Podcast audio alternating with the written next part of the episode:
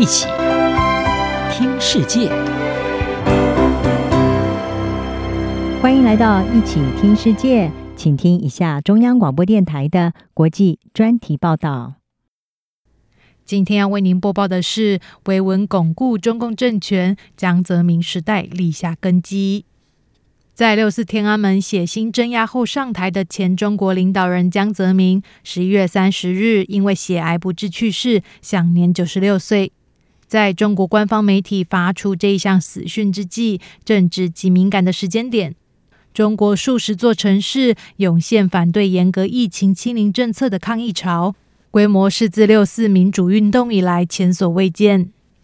在这一波示威潮下，中国国内也出现缅怀江泽民时代的声音，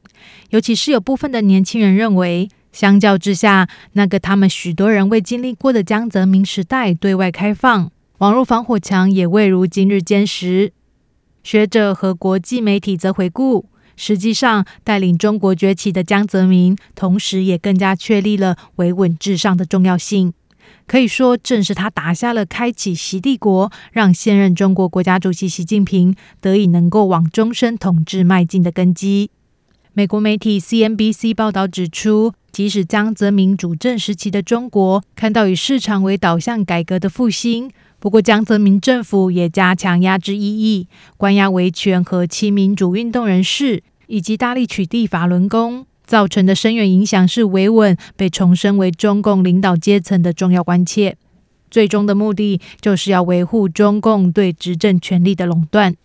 不过，在过去十年，习近平加强政治控制，铲除了仅存的微弱异议声音，并且重申国有企业的主导地位，再加上从新冠疫情以来的严格清零政策，以及美中对抗之下的新格局。中国在国际上走回孤立，因而出现了怀念江泽民时代的声音。美国史丹佛大学高级研究员吴国光告诉美国之音：“实际上，在江泽民的时代，共产党对整个社会镇压的力道并没有减弱，而是在不断地用各种方式加强。”他解释，江泽民上台之后，延续镇压六四民主运动的统治策略。加强镇压任何可能对中共政权造成挑战的力量。英国广播公司 BBC 回顾，在八零年代中末期担任上海市委书记的江泽民，如何一跃成为邓小平逝世之后中国权倾一时的一号人物。一九八九年担任上海市委书记的江泽民原本即将退休，但面对风起云涌的六四学运浪潮。中共党内分裂为支持抗议学生的改革派和主张镇压的强硬派，对中共延续政权造成挑战。当时的最高领导人邓小平最后任命江泽民取代改革派的赵紫阳出任总书记，赋予他团结党和国家的任务。反对镇压广场上学生的赵紫阳被党内罢黜，余生都被软禁，直到二零零五年去世。江泽民取代赵紫阳出任中国总书记时，普遍被认为是一名过渡人选。尽管外界不看好，他却一步步逐渐掌握军事、政治和人事等各项权力。分析人士指出，一直到他在二零零四年卸下两个军委主席职位后，也就是他的最后官衔，江泽民和他的上海帮在幕后仍对中共党内具有不容小觑的影响力。包括在二零一二年选择习近平成为新任领导人，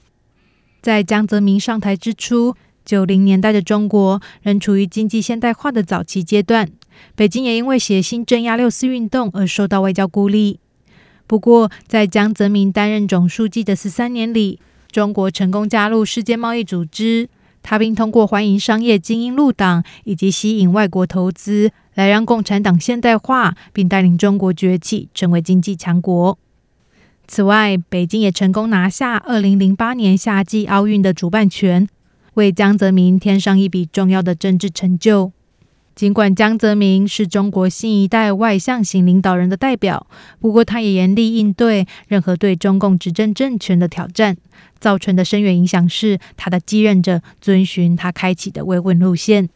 他强力镇压最具代表性的例子是取缔法轮功。成立于九零年代初的法轮功，推行气功修炼，被西方视为奉行无神论的中共统治下兴起的一项精神运动。